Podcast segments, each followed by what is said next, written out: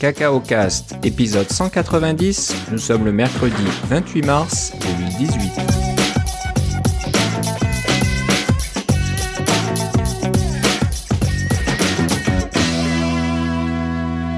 Bonjour et bienvenue dans ce nouvel épisode de Cacao Cast. Comme d'habitude, Philippe Casgrain est avec moi. Comment ça va, Philippe? Hey, ça va pas mal. Et toi, Philippe? Ça va très bien.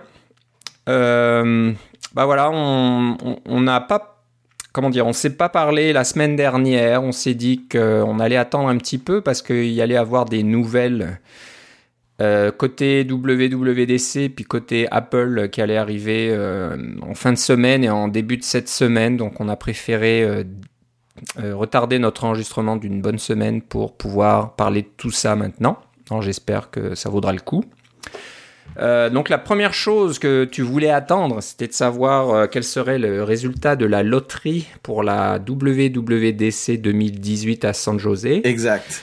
Euh, T'as mis un petit ticket euh, pour avoir le droit de dépenser 1600 dollars US. Oui, euh, minimum. 2100 dollars canadiens. Ouais. 2100 dollars canadiens plus tout le reste. Alors, dis-nous, pour ceux qui ne suivent pas Twitter, parce que j'ai vu que tu avais mis un petit peu déjà des, des informations sur Twitter, mais ceux qui ne, soit ne lisent pas l'anglais ou ne suivent pas ton compte Twitter, euh, est-ce que tu as gagné? Bien, d'abord, je serai à San Jose, euh, comme l'an dernier. Euh, donc, si vous êtes à San Jose, euh, pour quelque raison que ce soit, euh, ça va me faire plaisir de vous de vous dire bonjour. Et à date, je suis à AltConf, alors la conférence alternative. Okay. Je n'ai pas gagné à la loterie. Euh, ah zut alors. Oui, c'est ça. Il y a toujours un deuxième tour dans ces affaires-là parce qu'ils ils, attribuent pas tous les billets du premier coup parce qu'il y a un certain nombre de personnes que finalement il, le, le, le paiement passe pas ou des choses comme ça. Là. Alors euh, il, y a, il, y a, un deuxième tour généralement qui s'en vient d'ici euh, d'ici une semaine ou deux. Euh, peut-être qu'on va avoir des changements, mais pour le moment je n'y vais pas à la conférence même, mais je serai à San Jose. Ta, ta compagnie a un bureau par là-bas, c'est ça? Euh, Avait, avait. On n'a plus de bureau dans oh, la Silicon Valley. Plus? Non, c'était c'était ah, trop bah, cher. c'est vrai que c'est cher. Ça coûte une fortune le bureau là-bas. Oui. Exactement. Bon, j'espère que l'hôtel coûte un peu moins cher qu'au qu centre-ville San Francisco ou ça va être pareil? Euh, c'est semblable. J'avais trouvé un hôtel euh, pas trop cher en fait euh, que j'ai j'avais pris mais que j'ai annulé parce que maintenant j'y vais avec la compagnie en fait et on a pris un Airbnb pour quatre personnes. Donc ah ok ok. Est-ce que de ta compagnie, euh, personne n'a gagné ou il y a eu des heureux euh, À date, personne n'a gagné. Ah oh bah dis donc. Oui, c'est ça. C'est fou ça. C'est ça. C'est pour ça que je dis a un deuxième tour et peut-être qu'il va se passer des choses là. Euh... Bah faut espérer, ouais, parce que les chances de gagner sont assez faibles hein, pour C'est cela. Bon. Bon, bah c'est bien que tu y ailles quand même. Euh, donc tu as parlé de AltConf. Euh, c'est, ça fait plusieurs années hein, maintenant qu'elle existe. Euh, oui. Je pense que ça avait commencé à l'époque où euh, la loterie n'était pas encore là. Non, mais mais où la conférence avait tout vendu. À partir du moment ça, où les, ça se vendait, euh, ça se vendait quoi, en 20 minutes, quelque chose comme ça là. Ouais, la dernière, la dernière année, ça s'est vendu. La dernière année, ça s'est vendu en 90 secondes, puis l'année d'avant, ça s'était vendu en 20 minutes. Ouais, ouais. Donc c'est sûr que ça devenait fou. Donc il y a des personnes qui se sont dit bon bah si c'est comme ça, on va organiser notre propre conférence juste à côté. Ouais. Euh, à l'époque, hein, en centre 8. Alors, je sais pas où elle se trouve maintenant, la Alconf à San José. Euh, c'est dans, dans l'hôtel qui ou... est adjacent au centre des, conférences. Des conférences. Alors, c'est vraiment littéralement la porte à côté. Ah bah ça c'est c'est pratique. Ouais. Euh, donc le, le, concept là c'est c'est pas comme la WWDC où c'est des ingénieurs euh, d'Apple qui vont faire euh, tout un tas de présentations. Là c'est les gens qui assistent à la conférence qui font eux-mêmes des présentations. Ben il, en fait il y a un euh, il y a un appel un appel à tous jusqu'au 28 avril. Vous pouvez proposer votre présentation d'ici au 28 avril et on va vous donner si vous êtes accepté on va vous donner la possibilité de présenter.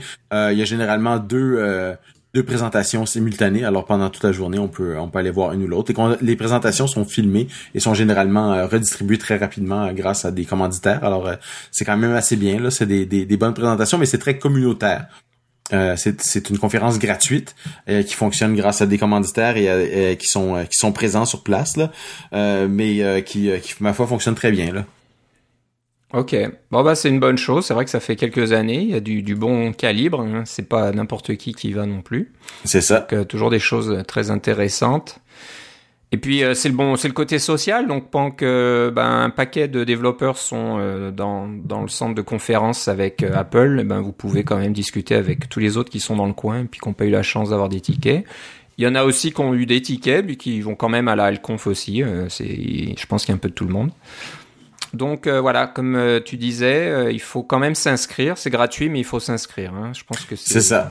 C'est comme ça que on, on peut pas juste débarquer. Bon, J'imagine que s'il y a de la place, ils vous laissent rentrer. euh, si vous enregistrez, vous enregistrez le jour même à l'entrée, ça doit être probablement possible. Mais bon, si s'il y a plus de place, il y a plus de place. C'est Ben, il y a deux sortes de billets, en fait, avec la Alconf. Il y a des billets euh, payants qui vous garantissent l'entrée et il y a des billets euh, euh, des billets gratuits euh, qui euh, ne vous garantissent pas une, un- une, une, une entrée. Mais généralement, c'est pas un problème avec le billet gratuit. C'est juste que si on, si on veut encourager Alconf et qu'on... Disons que euh, quelqu'un qui vient, comme moi, d'une compagnie, euh, de prendre un billet gratuit, c'est un petit peu... euh, on est mieux de prendre un billet payant parce qu'on on aurait de l'argent qu'on aurait dépensé pour la WWC de toute façon. Là. Alors, euh, ça aide les, ces, ces conférences-là. Euh, je peux pas parler Ok. qu'est-ce qu'il va se donner pour le budget, là, mais c'est le genre de truc auquel on pense. ok.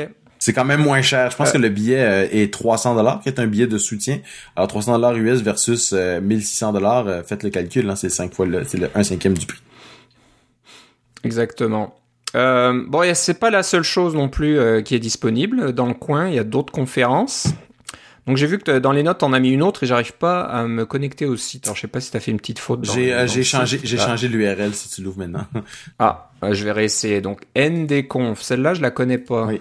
Euh, Elle avait commencé l'an dernier, nouveau, CocoConf Next Door. Alors c'est le c'est une, une, une conférence dans la série des CocoConf dont on a déjà parlé. Euh, qui est une, une conférence technique là, avec des, euh, des présentations techniques sur euh, différents sujets. C'est pas vraiment des présentations de, de business ou de ou de design ou des choses comme ça. C'est vraiment sur euh, euh, des, des sujets plus euh, plus détaillés, un peu du même style que ce qu'il va avoir à la WWDC même, là, qui est une conférence technique, on s'entend aussi. Alors euh, ils reprennent ça cette année. Ils s'installent dans l'hôtel. Alors Alconf est dans l'hôtel qui est à l'est de la- du centre de conférence et eux ils sont dans l'hôtel qui est à l'ouest du centre de conférence. Alors euh, ils ont choisi chacun Ouais, leur ouais. hôtel. Et c'est du haut calibre. hein. Je regarde la liste des, des personnes qui présentent. Dave DeLong, Ja- James Dempsey, Matt Drance. Oui. Ceux que je connais, toi t'en connais probablement plus que moi. Brent Simmons qui est là aussi. Donc euh, Mm. des très très bons développeurs, euh, en général développeurs indépendants. Mais euh, ou ou des développeurs qui sont ben, James Dempsey lui est associé avec une grosse compagnie c'est la compagnie euh, voyons ce qui fait du cloud euh, ça y est je- le, le- le nom m'échappe là mais euh, Up There c'est ça c'est la, la compagnie de Bertrand, de Bertrand Serlet là il travaille là Euh, ah mais oui, c'est vrai. mais euh, il y a du monde de Omni aussi là Omni Group avec Liz Marley ben Brent Simmons il est avec il est avec Omni Group maintenant aussi alors euh, il y a des gens de Omni chez là Ouais, c'est vrai qu'il y a du monde. Christina Fox. Celle, mon- celle-là c'est une conférence payante par exemple Ok, ok. Donc c'est un peu. il faut s'inscrire C'est c'est un peu la différence, mais certainement du, des trucs très intéressants aussi. Donc ça, c'est pas le même style du tout que la WDC. Hein. WWDC, c'est pas mal technique. euh. Euh, Des fois, ça peut être un petit peu- Count, ça va être pas mal Ouais. technique aussi.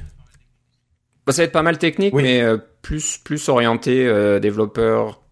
Peut-être pas tous indépendants, mais bon, euh, je sais pas. C'est- dis- disons que la WDC, c'est plus, on vous présente les nouvelles API, puis Oui. on fait un peu la liste de toutes les API, puis avec des petits exemples, des choses comme ça. Exact. Là, ça va être plus, euh, je sais pas, peut-être comment euh, comment développer euh, votre application de A à Z, euh, peut-être faire des, il y aura peut-être du marketing, il y aura peut-être tout un tas de choses. C'est plus une conférence euh, traditionnelle.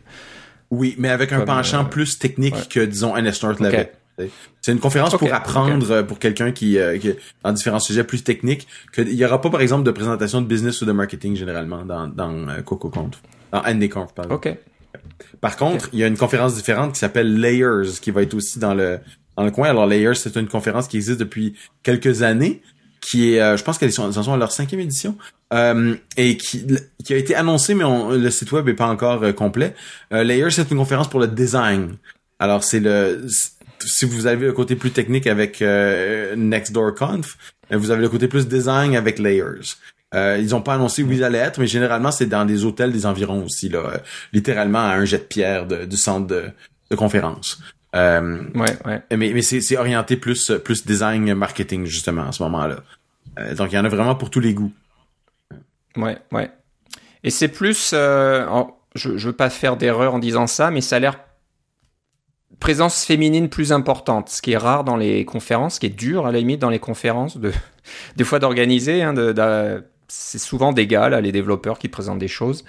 Mais côté design, euh, plus de présence féminine parce que les fondatrices, je pense qu'elles sont deux. Donc il y a Jessie Char, Jessie Char, je sais pas comment et Hélène Powell. Donc elle, je la connais pas, mais je sais que Jessie, elle a démarré la conférence, je pense, oui. RAS au tout début. Donc, euh, je pense que c'est important aussi d'avoir une, une, meilleure parité euh, dans, dans, les présentations aussi. Donc, euh, pas mal de choses intéressantes. Donc là, comme le site de cette année n'est pas disponible, je regarde le site de l'année dernière. Oui, c'est ça. Et voilà, tu as tout un, tous des designers de, de, de haut niveau aussi. Euh, il y en a de Adobe, de New York Times, de Cards, Against Humanity, tiens, c'est marrant. Donc euh, certainement très très intéressant aussi euh, comme conférence. elle aussi, c'est une conférence payante. Oui. 850 dollars, donc bon, c'est pas donné, mais c'est pas non plus un petit truc. Hein, c'est du haut niveau. C'est ça. Euh, donc voilà, si vous n'avez pas pu avoir votre ticket WWDC, vous avez plus envie d'aller côté design, parce que côté euh, WWDC, le côté design, c'est assez léger. Il y a quelques sessions qui parlent du design de votre application, euh, des choses comme ça, de, de vos icônes, et, mais c'est pas vraiment le, le, focus là de, de vos présentations. Donc, euh, si c'est vraiment le design qui vous intéresse, allez voir euh, layer.is. Des fois, on en a un peu, on est un peu, on a un peu marre des conférences techniques. Alors, une conférence de design, c'est rafraîchissant. Exactement. Et si on a vraiment marre des conférences de technique et de design, t'as trouvé quelque chose d'autre. On peut aller se dégourdir les jambes. Et j'ai l'impression que c'est ce que tu vas faire. J'espère pouvoir participer à cette conférence. ouais. Alors c'est, ça s'appelle WWDC WDC pardon Run. Oui. Donc voilà, d'aller courir un petit peu euh, dans le coin. Oui. Donc euh, il y a un site qui s'appelait euh, comme ça www.dc.run et puis qui va faire un petit petite une petite course de 5 km. Pas vraiment une course, je pense que c'est amical, c'est ça. On exact. Pour ensemble.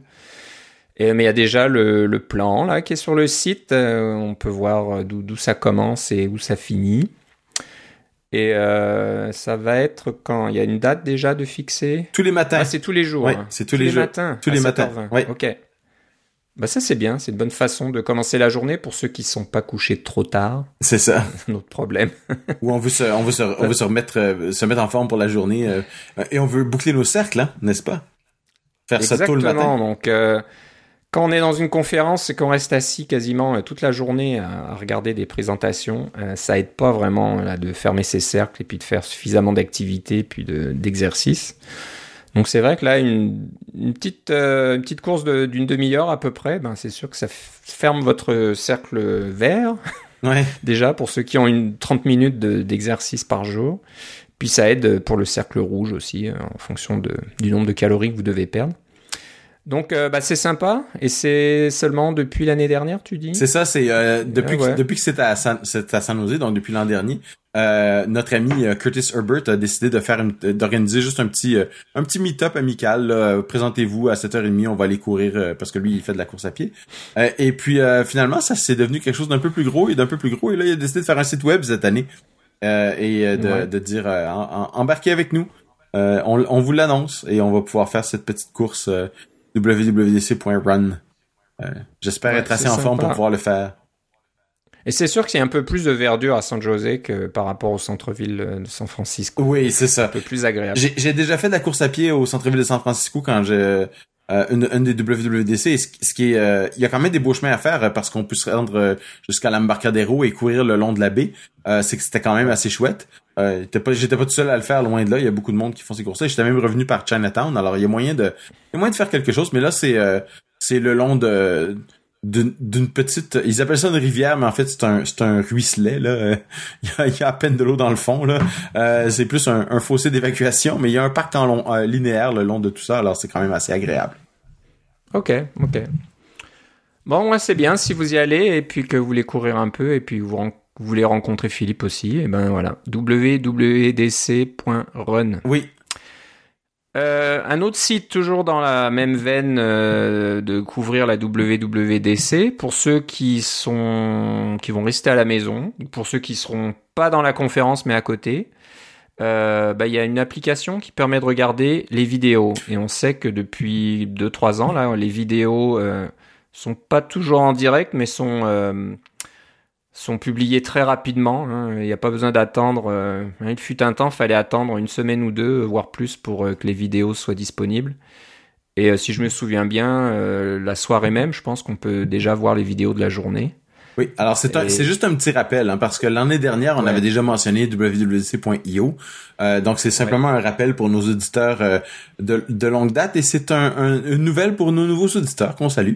Euh, on leur rappelle que euh, wwdc.io est une très chouette application Mac qui vous permet de de télécharger des vidéos, de lire les vidéos, de, de les lire en streaming aussi si vous voulez. Et quand les, les notes sont disponibles, euh, elle les télécharge aussi, le, le fameux PDF qui contient les, euh, les présentations.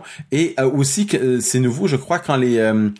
quand les, trans les transcriptions sont disponibles, vous pouvez les avoir aussi à l'intérieur de l'application. Alors c'est vraiment bien fait. L'application est mise à jour même pendant la WWDC, il y a des choses qui changent. Alors c'est vraiment chouette. Ouais, ouais, très sympathique. Le code est sur GitHub. Oui. Donc vous pouvez.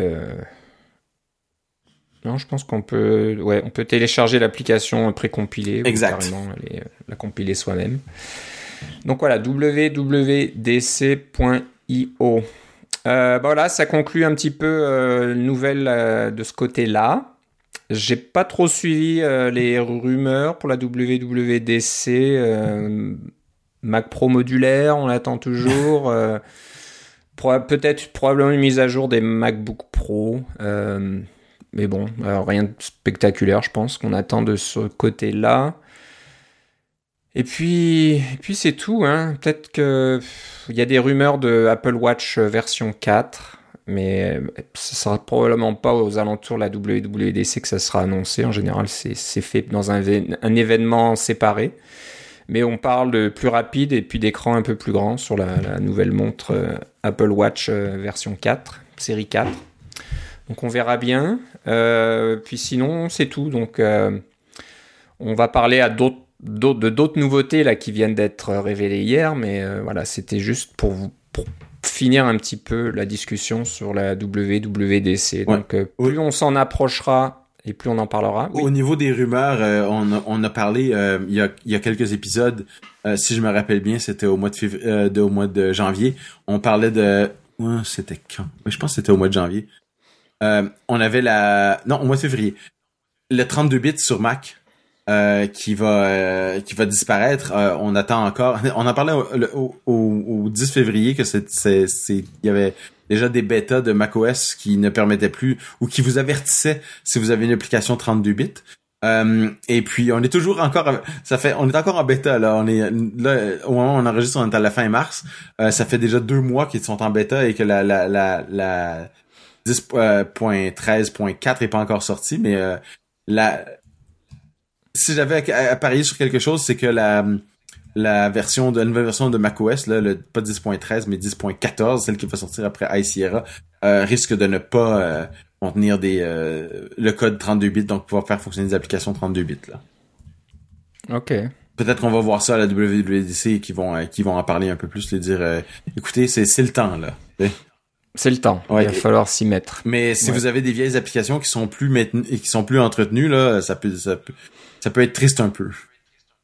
Ouais, ouais. Ouais, donc, euh, ouais, ça c'est une chose. Euh, on va certainement parler d'iOS 12.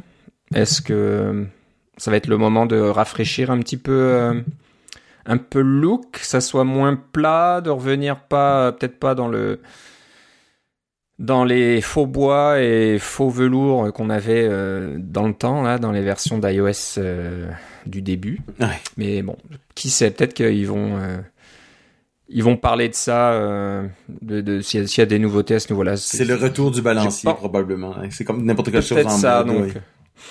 ouais. Ouais, ouais. Donc on va voir, on va voir, parce qu'il y a quand même cette, je veux pas rentrer là-dedans, mais l'invitation qui montre pas mal d'éléments de design. Donc euh, plus en relief. hein. Tout, tout, tout est en 3D là-dedans, donc on voit euh, un petit peu les, les boutons. euh, euh, des- sur Mac ou iOS, les, les listes, etc.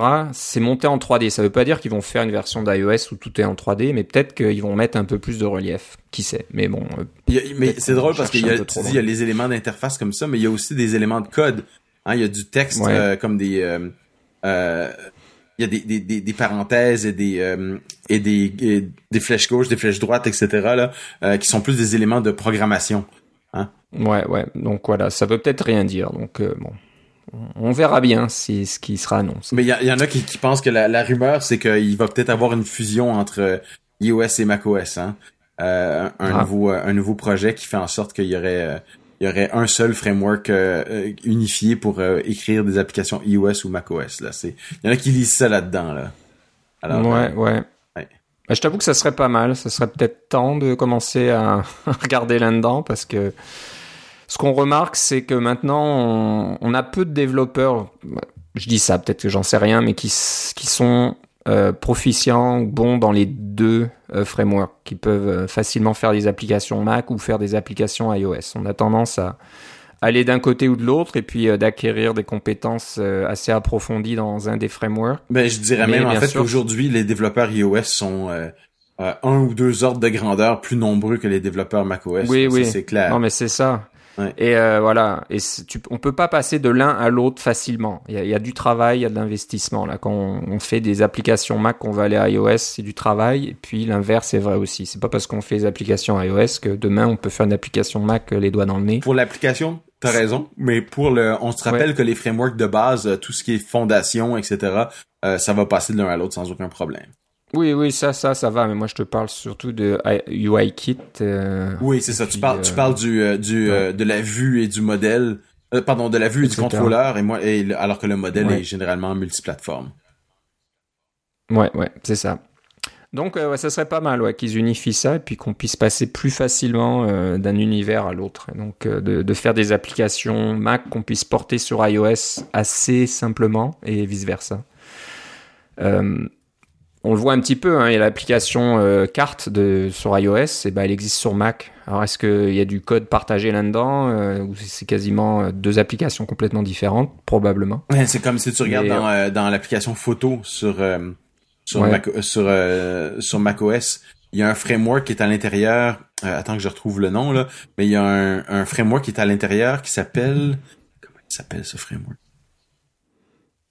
Euh, je peux pas t'aider, je m'en souviens pas. Non, c'est ça, je le vois pas. Mais c'était comme, euh, c'était pas comme UI Kit, c'était ah, UX Kit, je pense que ça s'appelait.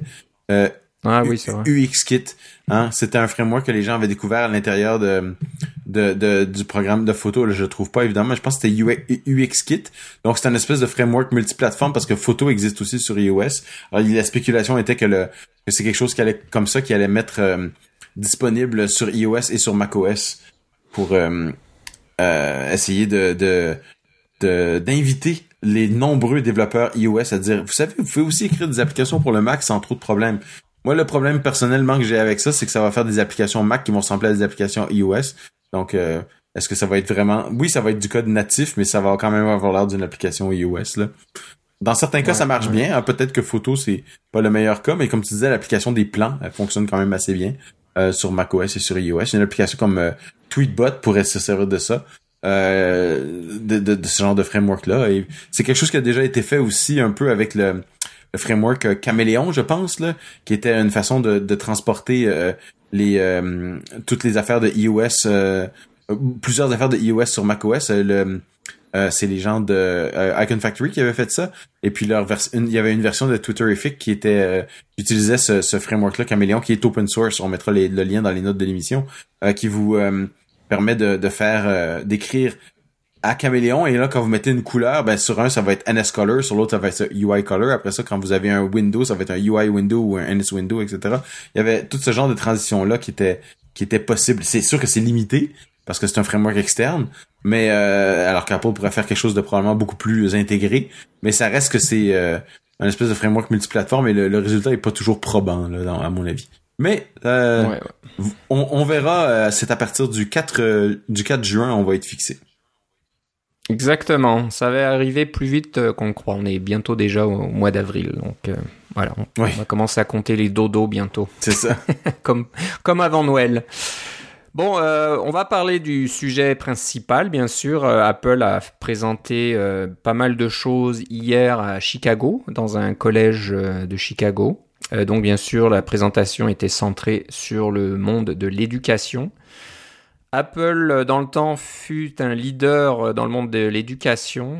il y avait des Apple II un peu partout dans les écoles, surtout aux États-Unis, mais aussi dans le reste du monde. Hein.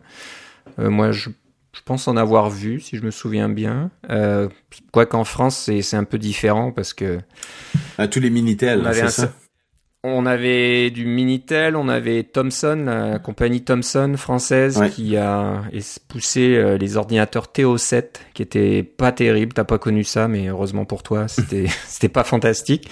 Et je me souviens clairement euh, du président euh, français François Mitterrand à qui on avait posé la question pourquoi pas des Apple dans les écoles et, plutôt des, des, Thomson. Et puis je sais plus s'il avait raconté mais un truc bien bien de politicien en disant oh mais c'est une compagnie française c'est tout aussi bien etc mais c'était assez intéressant hein, on connaît nos amis français. ouais c'était très cocorico mais vraiment c'était c'était un monde à part entre le TO7 et l'Apple II ou l'Apple IIe euh, c'était pas ça mais bon euh, mais voilà, Apple était vraiment un leader dans le monde de l'éducation. Et puis, eh ben, ça s'est un peu tassé. Et puis, dernièrement, c'est Google qui, qui, a pris vraiment euh, les devants. J'ai cru entendre qu'ils ont au moins la moitié du marché, si ce n'est plus, euh, aux États-Unis. Encore une fois, je suis pas sûr pour le reste du monde, mais mes propres enfants sont tous sur Google Classroom, c'est ça? Donc, ils utilisent Google Docs, Gmail, etc. Donc, tout ce qui se fait à l'école, je ne vois plus de feuilles de papier maintenant arriver à la maison. Ouais. Euh, tout passe par euh, Google Classroom. Ils ont même leur application sur leurs iPhones et puis voilà, ils peuvent savoir euh, ce qu'ils ont à faire. Ils peuvent même soumettre leurs devoirs directement dans Google Docs. Et donc ça fonctionne. Les écoles aiment ça. Je ne sais pas comment ça marche au niveau. Sans compter tous les, les Chromebooks aussi qu'on peut avoir. Je sais pas si tu si as vu ça dans C'est ça, ils ont ils ont des Chromebooks, ouais, ils ont des Chromebooks en partage, mais ils ont pas chacun leur propre Chromebook. Ah, d'accord. Euh, peut-être que c'est les écoles un peu plus riches qui font ça, je sais pas. Euh, mais en partage, il y a, y a, toute une flotte là de, de Chromebook et pendant les, les, cours, ils ont le droit d'utiliser leur Chromebook. Et euh, alors, ce que je sais pas, c'est comment ça marche financièrement. Est-ce qu'il y, a un abonnement derrière? Est-ce que Google va récupérer toutes les données euh, des élèves pour pouvoir leur présenter des publicités un peu plus tard? Bon, je, je suis je, t'avoue que j'ai pas vraiment regardé euh, comme, quel est l'intérêt financier pour Google derrière. Je pense que l'intérêt financier, ben, d'abord je crois, je crois que les écoles payent un, au moins un petit montant là, euh, pour euh, pour avoir ce genre d'informations parce que c'est un peu comme c'est un peu comme le niveau entreprise. Ils payent pas autant que les entreprises là, mais ils payent un peu. Et puis je pense que l'intérêt de Google là-dedans, c'est d'habituer les élèves à utiliser les produits Google. Comme ça, quand ils arrivent à la maison ou ils arrivent plus tard sur le marché du travail, euh, où ils sont euh, jeunes adultes, pour eux c'est normal d'utiliser les produits Google, c'est ce qu'ils ont utilisé toute leur vie. Alors euh, à ce moment-là, c'est les produits gratuits, c'est les produits qui gardent toutes les données à ton sujet, c'est les, les produits qui, qui, sont bien, mais qui vous offrent un bénéfice, mais qui vous aussi vous aussi fun toutes vos données là, parce que Google veut tout savoir. Ouais, ouais. Mais je pense pas qu'ils, qu'ils font ça avec les écoles parce que ça serait beaucoup trop risqué pour eux de commencer à cibler les élèves avec des publicités alors qu'ils utilisent un truc à l'école. Je pense que ce serait pas, ce serait pas le cas. Euh, un peu comme Google Entreprise qui est utilisé dans beaucoup beaucoup de compagnies, dont notre compagnie aussi là, euh, pour s'occuper du euh, du courriel, du calendrier, etc. et de, de du partage de documents. Il y, a pas de publicité spécifiquement dans le dans le dans le système de mail. C'est pas euh, on, mais on paye pour ça, hein, c'est ça, c'est la, la version. Mais alors que la version gratuite de Gmail, évidemment, c'est pour vous présenter des publicités. Voilà, donc Apple pour un peu euh, revenir dans le marché, puis essayer de concurrencer les fameux Chromebooks dont tu parlais. Donc les Chromebooks, ce sont des quasiment des terminaux, on va dire. C'est des ordinateurs, euh, des, des, portables, souvent très très très très basique. Il y a quasiment, je crois qu'il n'y a même pas de disque dur là-dedans. Il, y a, de la mémoire et puis il y a un navigateur Chrome. Et vous avez rien d'autre. Oui, mais c'est ça, mais l'avantage, c'est que tu, y a pas de jeu. tu branches, tu te branches avec ton nom d'usager et ton mot de passe, et voilà, ça devient ton appareil. Ça, pour ça, c'est bien, ouais. Mais les, les iPads font ça maintenant. Hein. Les iPads euh, pour l'éducation, quand ils sont gérés par l'école, euh, on peut se connecter avec notre propre identifiant Apple et puis voilà, on, le, le, iPad devient automatiquement notre iPad avec nos, euh, nos documents, nos données, etc. Ça, ça fait partie de c'est quelque chose qui existe depuis un certain temps, mais ils en ont parlé encore euh, cette semaine dans leur événement Apple que oui, euh, on, a cette fonctionnalité-là. En fait, ils ont augmenté le, stockage iCloud pour les écoles. Chaque élève, au lieu d'avoir 5 gigas, qui est ce que la, ce que tout le monde a avec euh, un compte iCloud de base gratuit, pour les écoles, c'est 200 gigas maintenant. Alors euh, c'est beaucoup plus pratique pour euh, pour les élèves pour pouvoir stocker des. Je pense qu'ils se rendent compte que les élèves ils prennent beaucoup de photos, ils prennent des vidéos puis des choses comme ça pour avoir beaucoup de place. Et puis s'ils sont toujours obligés de vider la mémoire du iPad parce qu'ils ont pris des iPads à 16 gigaoctets, euh, parce que c'est moins cher, hein, n'est-ce pas? Euh, C'est, euh, je pense qu'ils se sont rendus compte qu'ils pouvaient, ils devaient fournir un service pour leur permettre de faire ça et concurrencer les Chromebooks parce que même un Chromebook de base on parle d'une centaine de dollars, 100 à 150 dollars, et là, le iPad, on parle de 300 dollars quand même. C'est le double du prix, là. Et, puis là, ça, c'est l'iPad tout nu. Hein? Euh, mon mon euh, mon frère, euh, son, donc mon neveu et, et, et, ma nièce sont à l'école et pour ils doivent acheter un iPad qui va leur durer toute leur école secondaire. C'est le deuxième cycle. On parle de 5 ans au Québec. Là.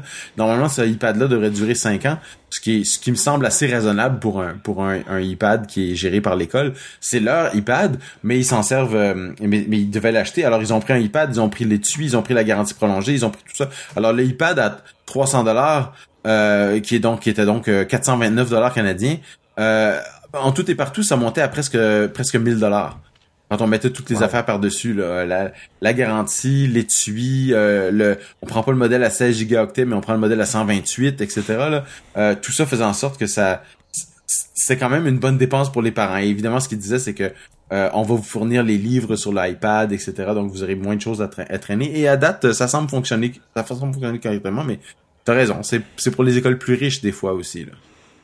Ouais, ouais. Donc euh, voilà, comme tu le disais, un nouvel iPad a été annoncé. Ça remplace l'iPad Air, je pense. Euh, Il existait encore l'iPad Air ou Oui, oui, R et R2, existaient. C'est un iPad de cinquième génération finalement. Non, ouais, ouais. Non, il remplace celui qui s'appelait juste iPad parce que iPad Air existait encore. Il y avait iPad et iPad Air 2. Euh, le, le, iPad Air 2 est plus mince. Euh, le iPad normal est moins cher mais un peu plus épais. Alors celui-là, c'est la même chose que ce, que ce iPad-là. C'est le, c'est le modèle de base, si on veut. Mais là, ils ont, ils ont mis toutes les spécifications, euh, des spécifications plus récentes. Et surtout, ils ont rajouté un support pour le, le, le crayon Apple. Euh, oui. ce, ce, petit crayon. Euh, alors, avec tous les niveaux de pression euh, et de détection qu'on a sur l'iPad Pro, on les retrouve sur cet iPad-là, ce qui est quand même une très bonne chose. Et ils ont baissé un petit peu le prix du crayon pour pour les pour les écoles. Pas pas une gros pas une grosse différence, mais quand même c'est quand même un 100 dollars de plus. Hein. Vous avez votre iPad à 300 dollars et puis vous avez un crayon à 100 dollars. Ben voilà, vous êtes c'est déjà le tiers du prix du iPad d'avoir d'avoir ce fameux crayon. Et pour les écoles qui veulent payer un peu moins cher, ben il y a un, un crayon. Euh, c'est le c'est le, le, crayon de cire. Hein. En, français, on parle d'un crayon, c'est un crayon à mine. Et puis un, un crayon de cire, c'est le c'est le, les espèces de gros crayons euh, Crayola qu'on avait qu'on donne à nos enfants. Là. Alors il y a la compagnie Logitech qui a fait ce genre de crayon là qui fait euh, qui a la même euh, la même genre de détection. Donc le euh, pour l'inclinaison et la sensibilité, mais il y a pas il y a aucune pression.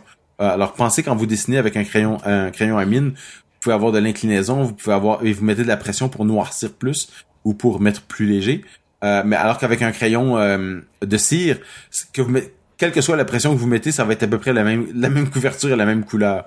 Donc c'est un peu le, même effet pour les écoles qui veulent payer un petit peu moins cher ou avoir quelque chose de, peut-être un petit peu plus robuste. Il est la moitié du prix. Euh, on parle de 50 dollars. C'est euh, c'est pas euh, entre les deux. Le, gros avantage c'est que pour le Logitech, on peut acheter un étui qui vient avec un clavier et tout, qui est très robuste, conçu pour les enfants. Coûte pas très cher. on parle de moins de 100 dollars. Alors pour moins de 150 dollars, on peut avoir le, kit au complet et un un iPad plus robuste parce qu'il est plus conçu pour les enfants. Alors peut-être pour les plus jeunes enfants, ceux qui sont euh, dans les cycles élémentaires plutôt que les cycles secondaires. Ouais. Ouais, c'est vrai que le, stylo, là, le crayon à 100 dollars, c'est c'est pas une proposition euh, très alléchante pour donner ça à des élèves qui font pas trop attention, donc euh, ça risque d'être perdu, d'être cassé, etc. Donc il euh, faut espérer que la version Logitech est un petit peu plus solide. Ben oui, c'est ça, il est, plus, gros, c'est ça, exactement. Ouais. Et c'est sûr qu'à ce niveau-là, bon, pour, pour les classes peut-être moins avancées, hein, on va dire que les artistes aimeraient bien avoir le le crayon Apple qui est beaucoup plus fin, etc. Mais bon, pour plus prendre des notes et faire les devoirs, peut-être que la, solution Logitech intéressante.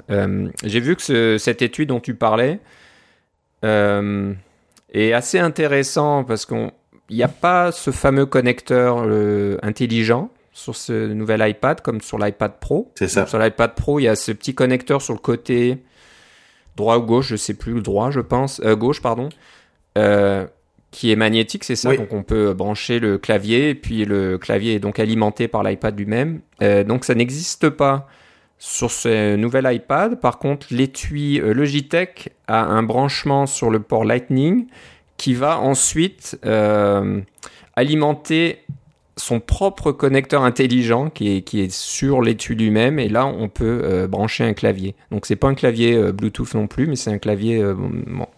C'est un, un, petit peu intéressant, c'est un peu compliqué à la limite, on se demande pourquoi mais je pense qu'Apple veut faire la la la, comment dire, la distinction entre le iPad Pro et puis l'iPad normal. Oui. si vous voulez avoir le connecteur intelligent, il va falloir payer un peu plus. Je ne sais pas si je, je vous l'ai déjà dit, mais j'ai un iPad Pro avec un connecteur intelligent et effectivement, ça fonctionne très très bien. En fait, euh, le clavier est quand même assez agréable pour prendre des notes, etc. Là, euh, euh, et pour et pour travailler. On va vous parler d'un programme tantôt qui, est très très facile à utiliser grâce à ce clavier là. pour l'iPad Pro, ça, ça, ça vaut la peine si vous voulez chercher à avoir quelque chose qui est plus léger qu'un qu'un ordinateur portable pour euh, pour transporter partout là. Euh, mais euh, c'est pour celui-là, c'est l'iPad Pro, on parle quand même de quelque chose de beaucoup plus cher là, que, que ce nouvel iPad. Ouais, ouais.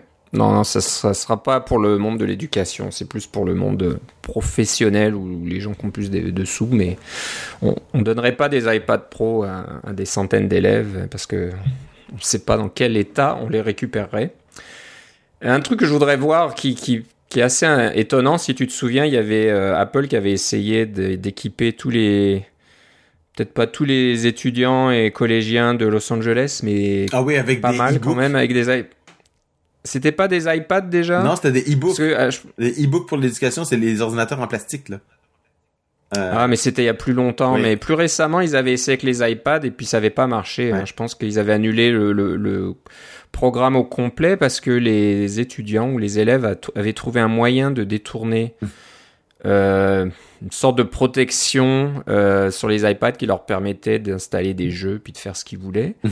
Alors je sais pas si ça quelque chose va changer de ce côté-là parce que si Apple revient à la charge et puis que ça sera encore le même problème qu'on donne des iPads aux élèves et qu'au lieu de faire des, leurs devoirs, ils jouent à Fortnite dessus, euh, ça va être un petit peu gênant. Mais je pense que euh, les, les, les, quand on gère les iPads grâce à au système de gestion par l'école, euh, ça règle beaucoup de ces problèmes-là. Euh, je, peux te dire que pour mon pour mon neveu ma nièce, quand l'iPad est à l'école, il, il, est relativement verrouillé dans le sens qu'ils peuvent pas juste démarrer n'importe quoi, c'est contrôlé par l'école. Mais dès qu'ils arrivent à la maison, sur le réseau Wi-Fi de la maison, là, ils peuvent plus faire de choses. ils peuvent pas installer n'importe quoi, euh, il faut avoir la permission des parents et des choses comme ça là, mais euh, c'est il y a une différence entre ça dépend du réseau Wi-Fi sur lequel ils sont. Alors c'est quand même assez bien. OK. OK, intéressant. Bon, comme tu disais iCloud 200 gigas, euh, c'est bien pour les c'est juste pour le monde de l'éducation, on aimerait que ça soit aussi pour tout, tout le reste pour nous autres. Euh, parce que le iCloud de 5 gigas, c'est un petit peu l'équivalent de l'iPhone à, 16 gigaoctets. Tu, tu veux dire 8 là ou même 8, ouais. Donc, euh, moi, j'ai passé à, comment dire, j'ai pris un plan famille iCloud de 200 gigas, je crois aussi. Ouais. Et c'est déjà, ça rend iCloud utilisable. Parce que 5 gigas, c'est vraiment plus utilisable. Euh, c'est ça. Moi, j'ai fait, j'ai fait la même chose que toi. Euh, j'étais obligé, on là. On est obligé? On est obligé, sinon tous les jours, tout ce que j'entends euh, de ma famille, c'est oh, j'en ai marre. Tous les jours, il y a ce message qui me dit que la mise, la, sauvegarde n'a pas pu se faire. Avec la désaturée. Et c'est vraiment plus utilisable. Donc, euh, il pourrait quasiment supprimer la cloud de 5 gigaoctets. Ça serait, ça serait mieux parce que là, ça devient une nuisance plus qu'autre chose. Donc il va falloir soit qu'il monte ou bon, c'est pas très cher. Hein. J'avoue que 200 gigaoctets par mois, ça coûte 4-5 euh, dollars. C'est pas la mer à boire et puis ça fonctionne très bien maintenant. Tous les appareils iOS dans la maison euh, se synchronisent, se sauvegardent et tout ça automatiquement. Donc euh, ça c'est une bonne chose. Mais quand même, c'est il y, a, un souci là. On a l'impression d'être en 2012 encore avec un iCloud de, de 5 gigaoctets. Donc ça marche plus. Peut-être Peut-être qu'ils vont proposer quelque chose bientôt. Il va falloir qu'ils bougent euh, à ce niveau-là. Euh, ClassKit. alors j'ai pas vu la présentation, je sais pas exactement ce que c'est ClassKit. Euh... Bon, mais ClassKit c'est un framework d'Apple. Alors on, on, parlait tantôt de UIKit, on parle de euh, ARKit qui vous permet de faire de la réalité augmentée. C'est un framework système. Hein? Un HealthKit, c'en est un autre là pour avoir accès aux données euh, de santé de, de, votre iPhone et des choses comme ça. Là. Alors ClassKit, c'est un autre framework officiellement supporté par Apple. et vous pouvez faire des applications ClassKit de la même façon que vous pourriez faire des applications euh, HealthKit ou des choses comme ça.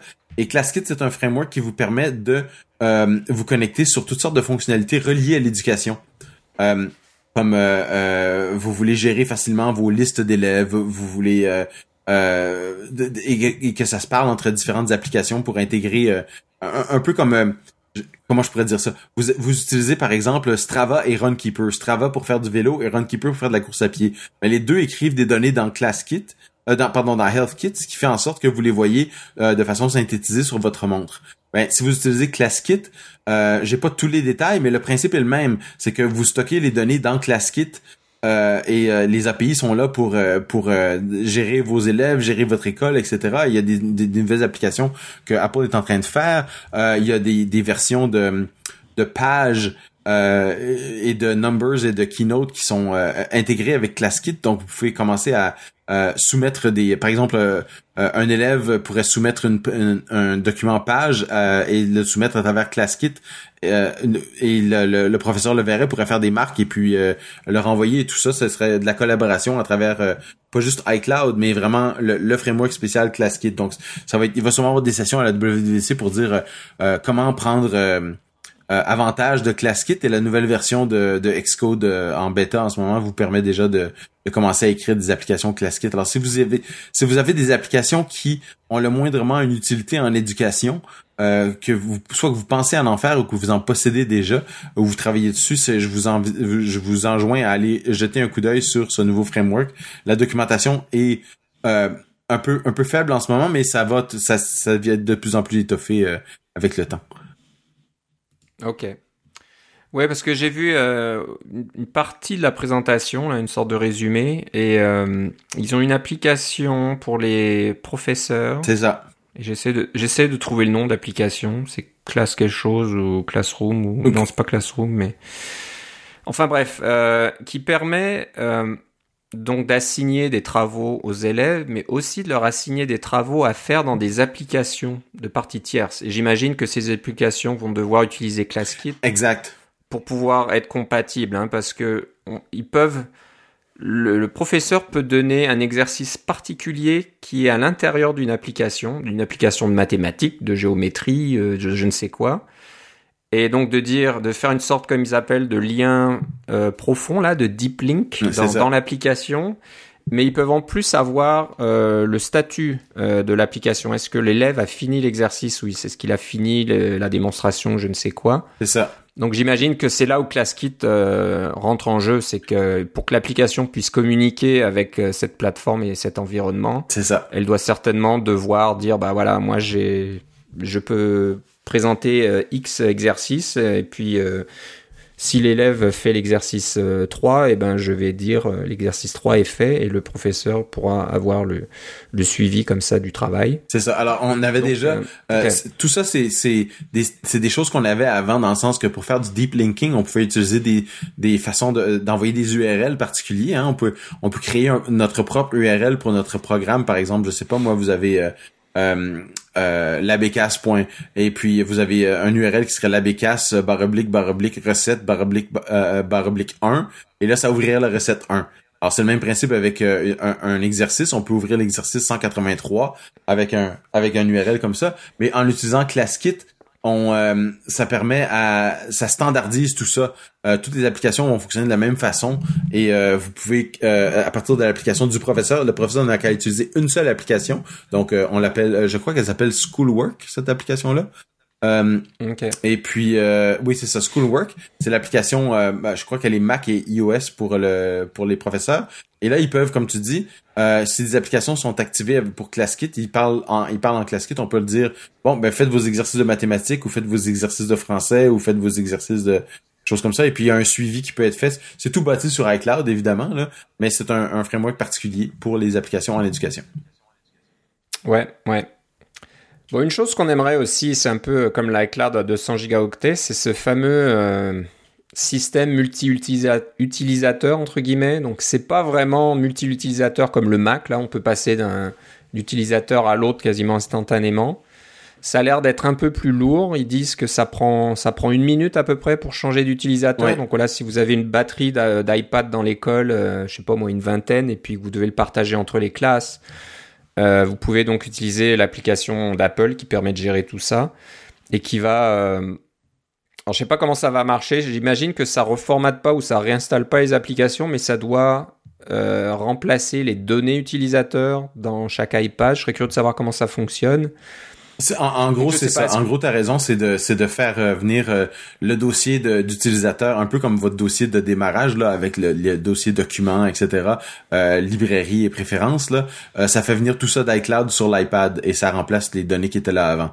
et si vous avez des applications particulières qu'ils sont pas, par exemple, vous vous, vous prenez le, le iPad d'un élève du, du primaire parce que c'est et, vous vous êtes du, du, secondaire, mais le, le l'iPad va probablement pas, avoir exactement les mêmes applications et puis il va devoir télécharger tout ça à partir du réseau. Euh, il y a des moyens d'avoir des copies locales, comme ça vous téléchargez pas du App Store à chaque fois. Il y a tout un, système de cache qui est intégré à, au système euh, de gestion de, des écoles d'Apple pour que ça se fasse quand même assez rapidement, mais veut veut pas, c'est par le réseau sans fil. Et puis si vous avez 30 iPads qui font la mise à jour en même temps, euh, ça prend c'est pas instantané là. Euh, ça va être intéressant. Il y a aussi toute une section des iPads. Euh, si on a des iPads qui ont un peu plus de mémoire, ils vont essayer de de, de, garder plusieurs utilisateurs en mémoire pour que les, les derniers utilisateurs, le, basculement soit plus rapide. Mais quand on en a un nouveau, il faut télécharger depuis, euh, depuis le réseau. Ouais. Alors, est-ce que ça vaudrait le coup d'avoir ça pour nous autres? Oui ou non, peut-être pas. Peut-être c'est c'est pas suffisamment souple et, facile à utiliser pour qu'on ait envie de s'embêter à avoir un iPad qu'on partage la famille, puis à chaque fois il faut attendre un certain temps que le basculement se fasse d'un utilisateur à l'autre. Je pense qu'il va falloir qu'on soit un peu plus patient et puis que un jour vienne une version d'iOS comme macOS, là où on peut passer d'un utilisateur à, un autre. C'est un véritable système multi-utilisateur, ouais, c'est ça.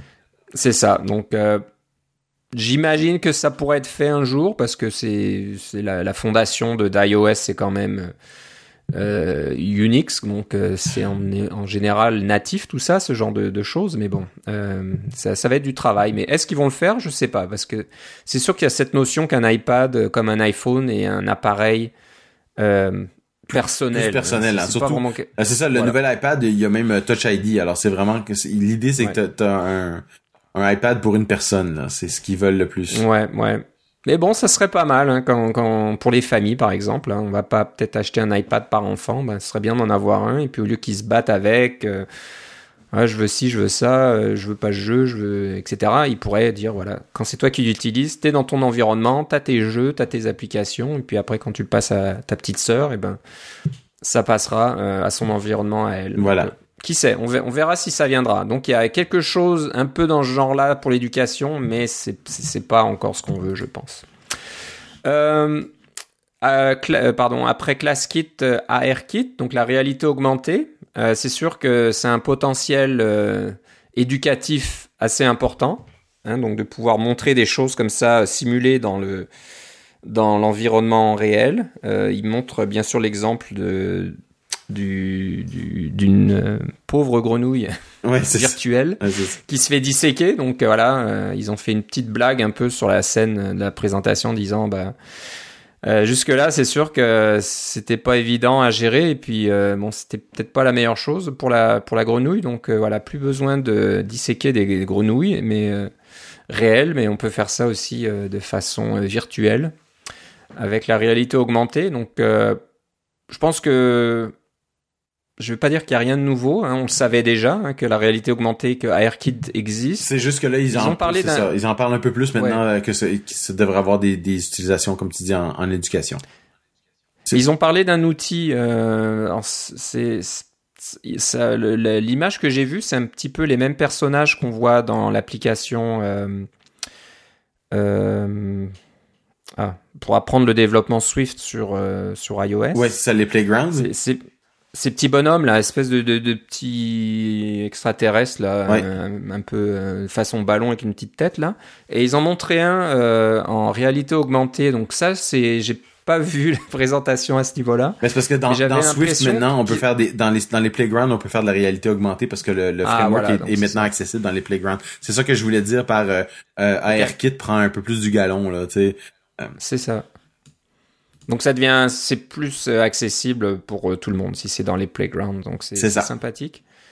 Et c'est sûr que ça marche bien et que c'est encore une fois un gros potentiel dans le monde de l'éducation. Euh, si, si les applications sont là ou que les, les professeurs ont, ont, le temps et le courage de développer des choses, donc euh, on verra. Euh, donc voilà, bah on, on, on, on, souhaite le plus de chance à Apple un peu pour revenir euh, dans le monde de l'éducation. Euh, ça va dépendre, je pense, du système éducatif c'est pas nous, les parents ou les enfants, qui doivent être convaincus, mais c'est plutôt les, les, conseils scolaires et puis les écoles et puis les directeurs d'école. Est-ce qu'on va euh, investir euh, dans des batteries d'iPad, etc., ou alors on va rester euh, sur Google et puis avoir ces fameux Chromebooks pas chers. ouais, il y, a des gens qui disent que, que la, la, le résultat est déjà, c'est déjà entendu là, que, que, Google a déjà gagné parce qu'ils ont une offre tellement alléchante par rapport à tout le reste, mais enfin, on verra bien. On verra bien, on verra bien. Comme tu le disais, euh, voilà, l'iPad de base, c'est pas suffisant. Il faut, il faut un clavier, il faut le, le crayon qui va avec. Donc tout de suite, les, les prix augmentent. Et puis, euh, un peu partout, hein, le système éducatif, là, les, les, les écoles ben, ne sont pas riches. Donc euh, je pense que ça va se jouer sur le tarif au final. Voilà. Mais c'est sûr que c'est plus sympa un iPad qu'un Chromebook. Hein. C'est vrai qu'un Chromebook, c'est quand même pas mal limité. On en fait pas autant. Mais à voir, on va suivre de près. Euh, le, côté intéressant, c'est que le nouvel, iPad est au niveau technique, au niveau mise à jour, est intéressant pour euh, tout le monde, pas uniquement le, le monde de l'éducation. Donc euh, voilà, si vous voulez, non, vous, vous changez votre iPad Air ou votre iPad 2. Moi, j'ai encore un iPad 2 là à la maison qui fonctionne correctement, mais qui commence à montrer son âge c'est sûr que de passer euh, au nouvel iPad avec le processeur A10, là, ça va, euh, ça va faire un gros changement. Quand Ça sera beaucoup mieux. De ce que, j'ai compris de nos amis de chez Geekbench, le nouvel iPad euh, est plus puissant que tous les iPads actuels sauf le iPad Pro 10 pouces. il ah, est même plus puissant que le iPad Pro 12 pouces. Alors, ah, ah, c'est intéressant. Donc voilà, et ça marche donc avec le, crayon Apple Pen, donc sympa. Euh, voilà, on a fait un peu le tour. Peut-être qu'on a loupé euh, quelques petites bricoles, mais je pense que l'idée est là. Euh, bon, intéressant. on va parler un petit peu encore de l'iPad. T'as as vu passer des petites nouveautés, et puis comme on parle d'utiliser l'iPad, que ce soit dans le monde de l'éducation ou alors dans le monde du développement, si il y a des développeurs qui travaillent euh, uniquement sur iPad euh, Pro en général. Euh, c'est faisable. c'est pas complètement évident. Il y a un peu plus de travail que, que d'être sur macOS. Mais voilà, tu, tu, as vu qu'il y avait un éditeur pour iPad qui s'appelle Codex. Oui. Alors, à quoi ça ressemble? Alors, on monte un bel iPad Pro. C'est ça. Alors, euh, si vous voulez euh, euh, éditer des, du code, hein, on parle de vous voulez écrire, je sais pas moi, du Swift, de l'Objective C, je sais pas moi, peut-être même du Java ou des trucs serveurs comme du du PHP ou des tous ces différents langages, d'ouvrir des, des documents dans ces documents-là qui sont juste du, du texte, on s'entend, dans un éditeur normal, euh, parce qu'il en existe quand même plusieurs des éditeurs normaux sur euh, sur Mac là, qui euh, sur pardon sur iPad qui vont lire dans votre Dropbox ou qui vont lire dans votre dossier documents parce que maintenant on a accès à un dossier document sur iCloud. Des, des, éditeurs normaux ont, le, désavantage que bon ils, savent pas qu'ils sont en train d'éditer du code donc il n'y a pas de toutes ces, ces, ces, couleurs auxquelles on est habitué quand on utilise Xcode et des choses comme ça qui vous, facilitent la vie quand vous vous rédigez le code euh, c'est pas juste des mots, hein, c'est, du code. Alors il y a cette, ce, nouvel éditeur qui s'appelle Codex et qui est euh, un éditeur de texte mais optimisé pour euh, le, les, les la programmation. Alors pensez si vous avez déjà utilisé TextMate sur le Mac, c'est un peu la même idée, c'est d'avoir un éditeur spécialisé qui va vraiment fonctionner bien avec différents langages de programmation et bien bien faire de la de la colorisation pour dépendamment de la syntaxe de votre du langage que vous utilisez, que ce soit du Python ou ou euh, du Rust ou du Go ou des choses comme ça, vous pouvez éditer ces fichiers-là directement sur votre iPad. Alors c'est pratique pour les, euh, gens qui font des choses euh, du côté serveur et qui voudraient avoir un, endroit pour éditer leurs documents. un, un, compétiteur dans cet espace-là, ça serait peut-être Coda de, Panic, qui est un, éditeur sur iPad qui a aussi un, terminal intégré. Alors vous pouvez faire un, SSH sur votre sur votre serveur préféré pour pouvoir copier vos fichiers avec un, SFTP ou des choses comme ça, ou un AirSync. Euh, c'est tout intégré dans Coda, mais Codex c'est simplement l'éditeur. L'avantage de Codex c'est qu'il coûte rien, alors vous pouvez télécharger et l'essayer puis voir si ça vous plaît, euh, si vous voulez éditer vos fichiers euh, directement sur iPad. Ouais. Et c'est fait par un certain Bruno Philippe. Alors ça, ça a l'air très francophone, peut-être que je me trompe, mais voilà, si jamais il nous écoute, eh ben on le salue. Puis je regarde son site, il a fait tout un tas d'applications. Un hein. Codex, c'est pas le la seule application, il y a tout un tas de trucs assez, assez intéressant. dont il a fait une de ses premières applications, c'est une interface euh, ligne de commande pour euh, piloter son, sa librairie iTunes. Je trouve ça assez rigolo. Mm. Donc au lieu d'utiliser l'application iTunes, et c'est vrai qu'il y a certaines personnes qui sont euh, allergiques à l'application iTunes, il a fait une petite, une petite application en ligne de commande et on peut donc comment dire, traverser sa, sa librairie, euh, jouer des chansons, des trucs comme ça. C'est vraiment rigolo. Ouais, un autre euh, pour pour Codex, une autre chose qui euh, qui va être très très utile, c'est de modifier des fichiers HTML. Alors si vous faites de l'édition de fichiers HTML, l'HTML c'est du code aussi. Alors il y a une structure, il y a une façon de voir les différentes les différentes couleurs, etc. Là, les, pour faire voir quels sont les les, euh, les paragraphes qui vont ensemble, les, caractères gras qui vont ensemble, etc. Tout, le markup que vous pouvez mettre dans un fichier HTML, bien Codex va vous faciliter beaucoup la vie pour faire l'édition de ce genre de choses-là. Voilà. Donc euh, intéressant, bon outil euh, à voir dans la boîte à outils des développeurs sur iOS et sur iPad en particulier. Euh, Charles Proxy, on connaît Charles Proxy sur Mac depuis longtemps, donc et sur, en fait c'est multiplateforme, hein, c'est euh, c'est sur Windows ah et sur Linux aussi. Ouais ouais, donc euh, bah, ça permet d'intercepter le trafic réseau, donc vous pouvez voir un peu les données qui partent et qui viennent. C'est en général très intéressant pour débugger des applications pour voir un petit peu euh, ce qui revient par exemple d'un service web ou alors vous assurer que ce que vous envoyez à un service web est formaté correctement. Et c'est surtout extrêmement important si vous faites une connexion euh, sécurisée. Hein, si vous faites une connexion HTTPS à votre serveur, normalement euh, les données sont encryptées et vous pouvez pas les voir ni dans l'un ni dans l'autre. Alors le proxy est là exactement pour jouer le rôle de de pouvoir c'est littéralement vous, vous, de pouvoir décoder la connexion. Euh, ce qui normalement on veut pas avoir ça, on veut pas avoir de, de personnes euh, au, au, milieu, le man in the middle, là, de, de, de, personnes au milieu de votre de votre connexion qui va tout décrypter. Mais dans ce cas-ci, vous voulez déboguer, alors euh, ou vous voulez vous voulez simplement faire un, un, suivi, un log de, de vos de vos connexions, de ce que vous envoyez comme demande, de ce qui revient comme réponse, euh, avoir un, proxy comme ça, c'est essentiel pour pouvoir déboguer.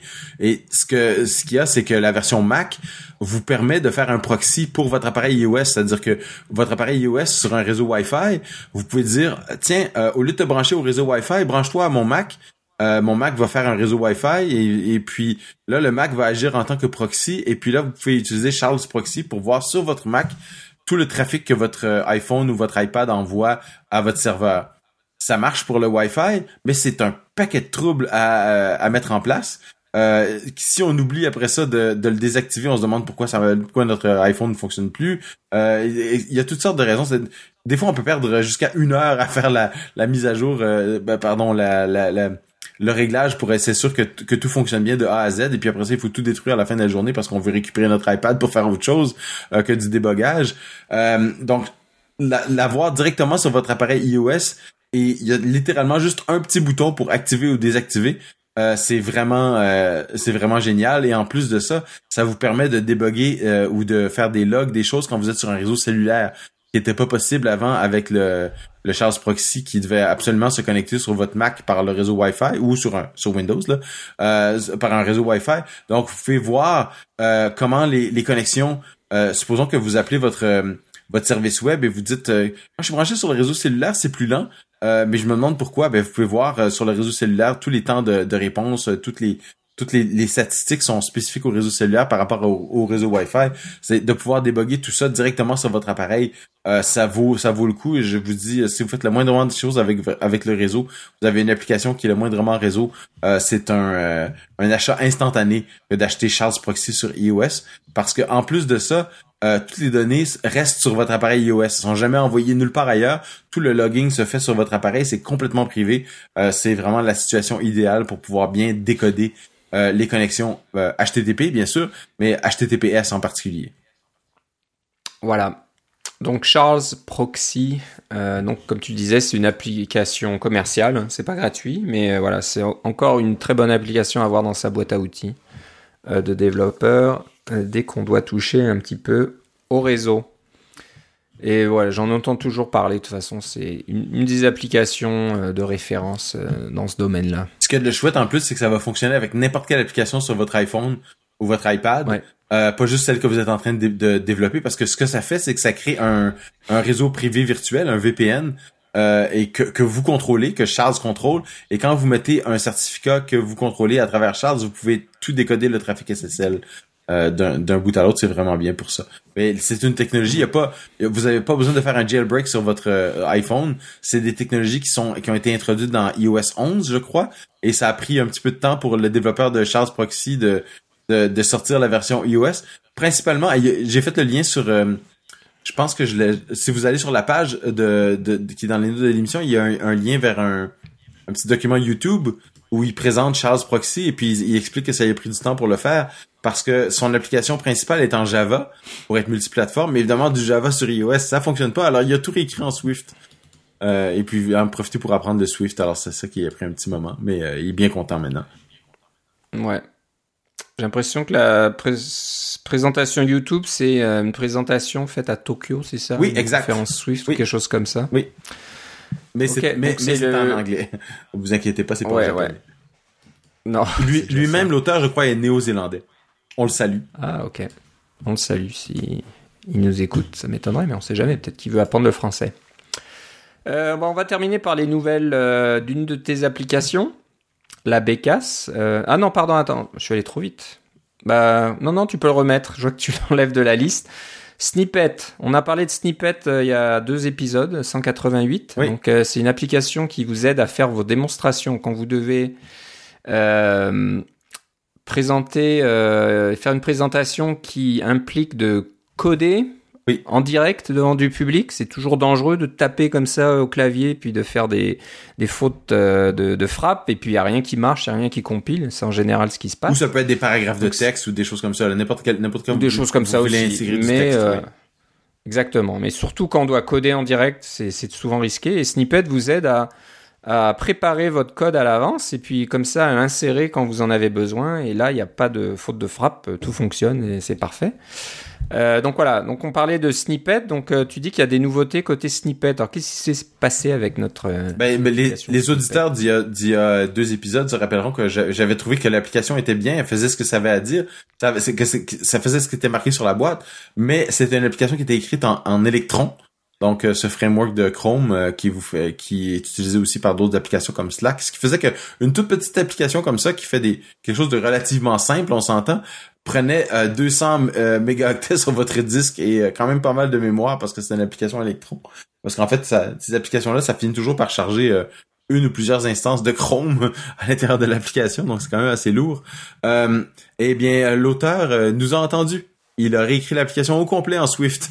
Et puis, c'est ça que je voulais mentionner, c'est qu'il a, il, a tout réécrit en Swift. on n'était pas probablement pas les seuls à avoir fait le commentaire que cette, cette application était euh, son poids semblait disproportionné par rapport à son utilité. Euh, et il a tout réécrit en Swift et l'application maintenant fait 8 mégaoctets. Donc, ouais, probablement, probablement beaucoup plus performante aussi à ce niveau-là. C'est un peu le revers de la médaille du multiplateforme. C'est vrai que ça donne envie de développer quelque chose avec un, un, framework multiplateforme, mais en général, ça vient avec beaucoup de bagages. Oui, et de ce que j'ai compris, le framework multiplateforme en question d'Electron est quand même très très avancé. Il permet de faire des tas de choses. Euh, donc euh, c'est c'est pas une c'est pas une mauvaise décision quand on veut faire du multiplateforme de de, de faire ça. Euh, mais faut savoir, faut connaître son marché aussi. Et quand son marché, ce sont des, des beaucoup des utilisateurs qui sont eux-mêmes des développeurs qui vont regarder votre logiciel avec peut-être scruter un peu plus les détails, ça vaut vraiment la peine de de, de leur faire plaisir et de ne pas leur donner des raisons de ne pas aimer votre application, aussi bonne soit-elle. Voilà, donc snippet.com, S-N-I-P-P-E-T-T-E.com. Je l'aime bien juste pour son nom, cette application. Voilà. Euh, la bécasse, donc voilà, j'ai failli, euh, j'allais directement à ton application en oubliant Snippet, mais ça, on en parle. Donc euh, il y a du nouveau? Alors, rappelle ce que c'est déjà la bécasse pour ceux qui sont nouveaux, qui nous écoutent pas toujours. Oui, c'est ça. Alors, les, ceux qui nous écoutent de longue date le savent, mais j'ai fait une application qui permet de faire des recettes. donc, c'est vous allez sur le site de labécasse.com et puis vous pouvez télécharger une application Mac qui vous permet de, de faire des vos propres recettes.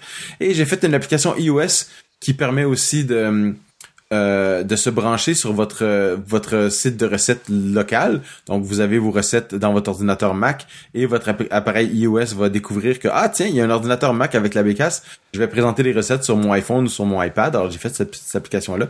Je l'ai faite principalement pour ma maman parce qu'elle a un iPad maintenant et elle s'installe dans la cuisine avec son iPad pour euh, feuilleter ses recettes et les envoyer à ses amis. Euh, et quand elle veut, euh, mais dans la cuisine, c'est là qu'elle fabrique ses, euh, ses, ses, créations. Et c'est pas là qu'elle va écrire ses recettes. Quand elle écrit ses recettes, elle se met devant son ordinateur qui n'est pas dans la cuisine.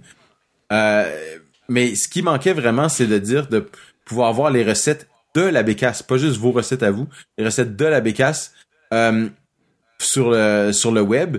Alors ce que j'ai fait, c'est que comme l'application iOS est capable de lire sur un réseau local, il y a des API. Hein, on appelle, euh, il y a un API de recette. Alors on trouve le serveur. Il y a un serveur qui roule sur un certain port. On appelle l'API recette euh, pour avoir la recette baroblique 1 pour avoir la recette 1, recette baroblique 2 pour avoir la recette 2, etc. Je me suis dit, mais pourquoi je mettrais pas toutes ces recettes-là sur le web avec dans un sur le serveur web de la Bécasse? Et puis, une fois que les recettes sont sur le web, c'est évidemment c'est celle que ma mère veut bien mettre sur le web. Euh, je pourrais modifier l'application iOS pour que non seulement elle puisse lire sur votre réseau local, mais aussi se brancher sur labécasse.com. Alors, si vous téléchargez l'application La pour iOS, vous n'avez même plus besoin d'application Mac. Euh, elle est utile par elle-même, c'est-à-dire qu'elle permet de lire votre réseau local, bien sûr, toujours, mais elle permet aussi de voir labécasse.com. Donc, vous avez accès à certaines recettes de ma maman euh, directement sur votre iPhone ou sur votre iPad. Euh, c'est quand même mieux qu'un site web parce que là, on peut mettre des favoris, on peut faire du scrolling un peu plus rapide, etc. C'est une application qui est quand même relativement simple, mais qui fonctionne bien. Alors, j'ai finalement réussi à trouver le temps pour publier cette application qui lit le web. Et euh, je vous encourage à la télécharger, c'est gratuit. Euh, et ça va vous donner une liste de, recettes, c'est tout en français, bien sûr. ce qui m'a pris du temps, c'est qu'il fallait que je mette une, façon de faire des favoris. Parce que je me, je me rends bien compte que si vous avez 150 recettes sur le site web de la Bécasse, euh, il faut euh, absolument avoir euh, une façon de pouvoir les trier et les filtrer. Le, pour ce qui est du, de la, du filtre ou des recherches, ça s'en vient dans une prochaine version. Euh, ça s'en vient dans une prochaine version, mais pour au moins pour euh, je voulais avoir des favoris pour pouvoir dire ben tiens cette recette euh, de de de tapas je l'aime beaucoup, cette recette de Tex-Mex je l'aime bien, cette recette de biscuits je l'aime bien. J'ai cinq ou six recettes que j'aime plus que les autres. Eh bien on peut mettre un petit cœur à côté et juste voir les recettes qui sont nos favoris. Ok, bah c'est excellent. C'est bien que ça ça évolue. Est-ce qu'un jour on pourra publier ses propres recettes ou c'est uniquement les recettes de ta maman sur euh, la bécasse.com Mais l'idée c'est que je suis en train d'écrire le code pour publier sur un, site web et je pense que je vais essayer de, de, faire en sorte que ça, fonctionne sur euh, un site web à vous là, qui a une espèce de protocole ouvert. Là. Euh, mais ça c'est à plus long terme. Euh, je prends pas beaucoup de dès que j'ai monté ça à d'autres personnes, ils m'ont dit ah ben j'aimerais ça savoir s'il y a des recettes qui sont disons euh, sans gluten ou des recettes qui sont euh, qui contiennent pas de noix, des choses comme ça parce que moi j'ai des allergies. Je dis ah c'est bien tout ça mais j'implémenterai jamais ça parce que je fais un programme pour ma mère. Alors c'est le programme pour ma maman. Euh, et quand elle me demande quelque chose, je le fais, sinon je le fais pas parce que ça prend du temps. Donc c'est puis des programmes de recettes, euh, je, on s'en cache pas, il y en a des tonnes. Hein. Je pense qu'il y en a des tonnes, une tonne métrique à peu près là de, ce de programme comme celui-là, mais c'est qu'il n'y en avait pas qui faisait exactement ce que ma mère voulait que ça fasse. Alors celui-là, il fait exactement ce que ma mère voulait que ça fasse, et euh, c'est son programme, et si vous voulez l'utiliser, je vous encourage à au moins le regarder. Ouais. Donc euh, labecas.com comme ça se prononce. Bah voilà, ça conclut notre émission aujourd'hui. On a parlé de, pas mal de choses, donc euh, ben, on va essayer de, de rester sur notre planning d'origine. Là, on a sauté une semaine. C'était pour une bonne raison. un, peu plus pour une bonne raison. On essaiera de d'être à peu près aux trois semaines, c'est ça? C'est ce qu'on essaye de faire. C'est ce qu'on essaie de faire. À, moins qu'Apple euh, change tout et nous chamboule et puis euh, je sais pas moi fasse une nouvelle présentation et sorte des nouvelles choses. C'est peu probable. On se rapproche de la WWDC maintenant. Bon, alors pour savoir si jamais euh, tu as eu une deuxième chance à la loterie, où doit-on aller?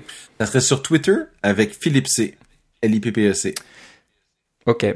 Alors moi, j'ai pas joué à la loterie, donc euh, ça sera pas vraiment intéressant. Mais si vous voulez savoir euh, et, quand des nouveaux épisodes sont euh, publiés, vous pouvez nous suivre sur CacaoCast sur Twitter. sur comment ça s'appelle déjà? Micro.blog Micro.blog, nouveau réseau social dont j'oublie le nom. bah, j'ai mon compte Philippe Guitare, mais je mets pas grand chose. Mais ce que vous verrez, c'est aussi si des un nouvel épisode de CacaoCast est publié. J'essaierai de le mettre aussi sur micro.blog. Donc euh, un petit petit encouragement si vous ne connaissez pas, allez allez jeter un coup d'œil. Euh, c'est une nouvelle façon de. c'est ça. Je suis aussi sur micro.blog. Moi c'est Phil tout court, P.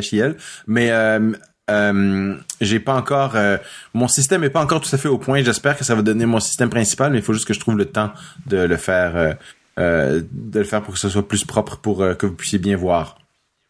Ok. Donc, euh, mais bon, si vous êtes dessus, euh, suivez Philippe déjà, et puis euh, quand il y aura des choses qui apparaîtront, ben, vous serez les premiers à le savoir.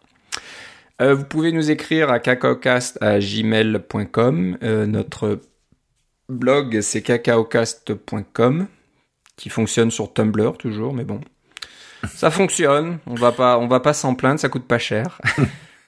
pour ce qu'on en fait en plus, euh, c'est bien. Mais vous pouvez laisser des commentaires aussi sur euh, sur euh, cacaocast.com, donc n'hésitez pas. si vous nous, écoutez par l'intermédiaire de votre d'iTunes, on va dire, c'est bien de nous laisser un petit commentaire aussi sur iTunes dans votre pays d'origine. Ça nous aide un petit peu à être plus visible parce que je pense que s'il y a plus plus on a de revues positives, euh, plus on monte un petit peu euh, dans les rangs. Et euh, voilà, quand, quand des personnes cherchent un nouveau podcast à écouter sur le développement, environnement de développement iOS ou macOS, eh ben, ils risquent de tomber sur nous. Ah, c'est vrai pour le podcast, mais c'est vrai aussi si jamais vous décidez de finalement aller télécharger la bécasse pour iOS et que vous aimez ça, le moindrement, laissez-nous une petite, des petites étoiles, ça, ça, fait toujours plaisir. Et si vous l'avez pas aimé, ben laissez rien, c'est correct. Vous avez juste à l'effacer, ça, ça me dérange pas. Exactement. Pour le prix que ça coûte, euh, c'est pas gentil de, de mettre des, des, revues négatives euh, en général. Si ça coûte de l'argent, oui. Et je vais le faire. Une petite, une petite histoire là, juste pour terminer, je fais ça rapidement. Mais euh, hier ou avant-hier, je reçois un courriel sur mon téléphone et puis je vois que mon fils a acheté quelque chose sur l'App Store. Donc on a ce fameux compte famille là, je sais plus comment on appelle ça. Le partage familial, bien sûr. Le partage familial, donc voilà, et, et un, peu ma faute, on va dire, mais lui, je lui ai pas mis euh, l'obligation de demander mon, mon, autorisation pour pouvoir prendre des applications. Mais ce qu'il fait, c'est qu'il a souvent euh, à son, anniversaire, de choses comme ça, des cartes euh, iTunes. Oui, ça donne des crédits sur le compte. Et jusque là, je regardais pas trop. Je dis oh, il doit utiliser son crédit. Et puis là, bon, l'email passe, je fais pas attention. Puis le lendemain, je regarde et puis je regarde de plus près. C'est une application qui s'appelle Theme Mix. Euh, un truc tout bête qui permet de, je sais pas moi, de, de regarder certaines images et puis de les mettre en fond d'écran euh, sur iOS. Du bon, pourquoi pas? Mais quand je vois à côté que c'est une subscription hebdomadaire de 40 dollars, là je m'inquiète un petit peu. Donc euh, il a pas fait attention. Et au début c'était une application gratuite pendant trois jours et puis ça a dû montrer une euh, fenêtre qui disait euh, voulez-vous euh, la période gratuite est terminée voulez-vous vous comment dire prendre une subscription un abonnement est-ce que ça écrit exactement un abonnement est-ce que ça écrit le montant est-ce que ça écrit la durée je sais pas. Mais il a mis son empreinte sur Touch ID sans trop regarder et pof voilà il était embarqué dans une dans un abonnement à 39 dollars plus taxes hebdomadaire donc c'est c'est une arnaque quasiment cette application parce qu'elle fait rien. C'est vraiment des images euh, banales qui sont euh, qui, qui, sont disponibles. Bon, il y a peut-être quelques fonds d'écran intéressants et c'est peut-être pour ça qu'il l'a téléchargé initialement. Mais voilà, de charger 40 dollars par semaine, par semaine, imaginez, c'est pas par an, c'est par semaine. Euh, voilà, bon, bah, ce que j'ai fait, c'est que j'ai déjà annulé l'abonnement euh, rapidement. Et puis, euh, j'ai envoyé une plainte à Apple en disant que, excusez-moi, mais là, c'est, c'est pas normal d'avoir ce genre d'application. Il n'y a pas de valeur ajoutée et, des, abonnements comme ça à 40 dollars par semaine. C'est pas terrible. Et quand on va dans l'application, et eh ben tous les commentaires c'est une étoile et puis tout le monde dit la même chose. Euh, ouais, prenez pas cette application si vous allez payer 40 dollars par semaine. Donc, euh, on se croirait presque sur euh, Android là, un peu des malwares et puis des applications comme ça qui vous soutirent de l'argent sans, sans retour, c'est voilà, j'étais pas bien content là, j'étais un petit peu fâché.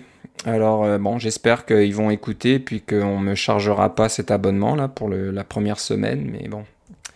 La leçon, c'est pour mon fils, c'est bien sûr, fais attention quand tu donnes ton autorisation euh, de, de, de, de pas faire n'importe quoi, ou sinon je vais remettre le système qui va forcer à, à demander mon, mon autorisation. Puis, oh non, surtout pas, non, surtout pas. Je dis, ben ouais, la preuve, voilà, je te laisse faire et voilà ce qui arrive euh, dès la première euh, occasion.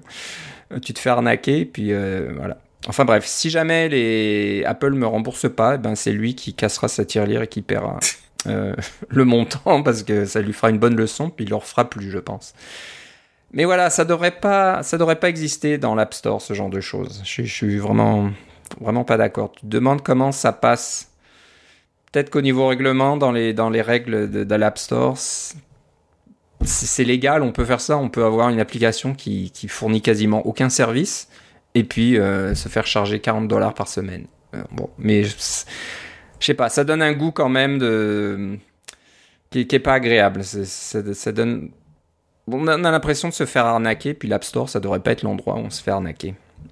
Donc euh, voilà un petit peu ma, petite ma petite histoire, ma petite anecdote pour terminer. Voilà. Désolé si c'est pas très rigolo, mais bon, c'était un peu la leçon non, mais jour. tu, vois de ce côté-ci, c'est très rigolo. voilà, si vous avez des enfants sur votre plan familial, là, euh, faites attention quand même parce que ils, font pas gaffe des fois, ils, prennent un peu n'importe quoi sans, sans faire attention. Et heureusement, et lisez vos courriels. Si vous voyez un courriel venant d'Apple disant voilà euh, facture, bah, regardez bien euh, le montant et vous assurez qu'il y a quelque chose. Voilà, bon, bah, c'est tout pour euh, cette semaine. Euh, on se reparle une prochaine fois Certainement. Bye bye.